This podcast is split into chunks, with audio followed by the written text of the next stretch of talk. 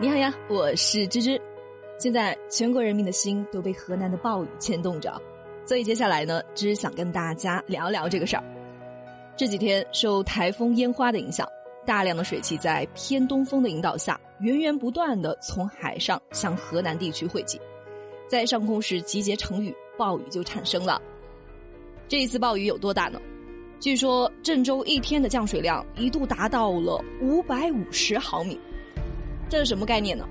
要知道，北京过去五年的平均降水量也就是五百三十九点五毫米，也就是说，郑州一天的降水量就已经超过了北京的一整年，可以说是千年一遇。因为这一次暴雨呢，河南多地出现了洪水，街边的车辆也被卷走了。到目前为止，已经造成了三十三人死亡，八人失踪，全省直接经济损失十二点二亿元。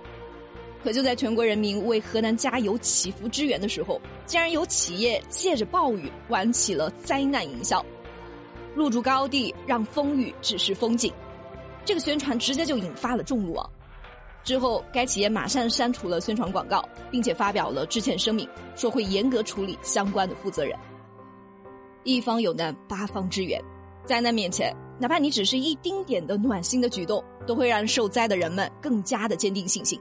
同样，任何一个无视生命安危，反而用灾难来做营销的行为，也会让人感到恶心，真的是太荒唐了。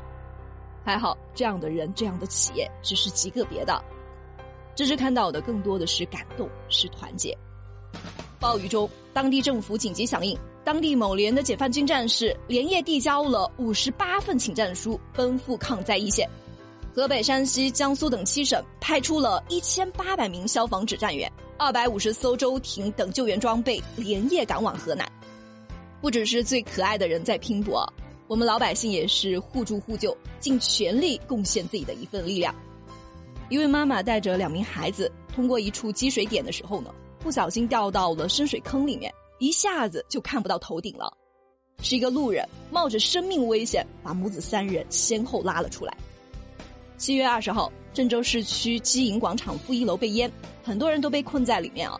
商场的工作人员和热心市民排成了一排，泡在水里面喊着口号，用绳子组成了人链，把被困人员一个个的拉出来。郑州地铁五号线，所有人都默契的让孕妇小孩先走，有劲的男士抬着受伤的女士们一块出来，大家互相帮助，互相依靠着，一起打气加油。在河南许昌，一群孩子冒着大雨在马路上拦车，大喊着。前面被淹了，不要过！希望不要发生更多的意外。还有那些被堵在高速上的司机和乘客，当地居民听到消息后，自发的来到现场，给他们发放馒头啊、油条、矿泉水等食品。商家们也在积极的发挥自己的能量，参与救援。七月二十一号凌晨，在郑州花园路附近的一家电影院，所有的影厅都开放着，给附近居民提供免费的热水和休息场所。还有一些酒店、图书馆等等，他们都在默默的帮助大家。你看，不只是人民子弟兵，咱们普通老百姓也是一腔热血。只是在朋友圈里面就看到了很多朋友都在给河南捐钱。不仅如此，中国的企业也都做出了响应。阿里巴巴、腾讯、京东、百度、拼多多等企业开始捐款捐物。有统计称，科技互联网企业的捐款已经超过了十亿人民币。所有的这些。就是中国力量，知识在这呢，能做的很少，只能给河南的朋友们找一些实用的知识啊。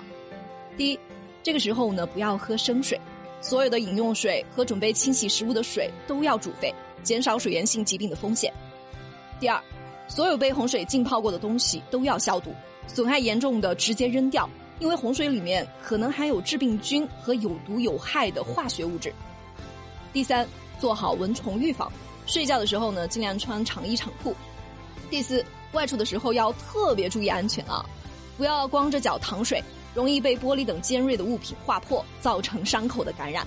走路的时候记得要避让任何垂下来的高压线，远离洪水后流浪的小动物。总之啊，希望暴雨过后呢，大家都能够平平安安的。河南加油！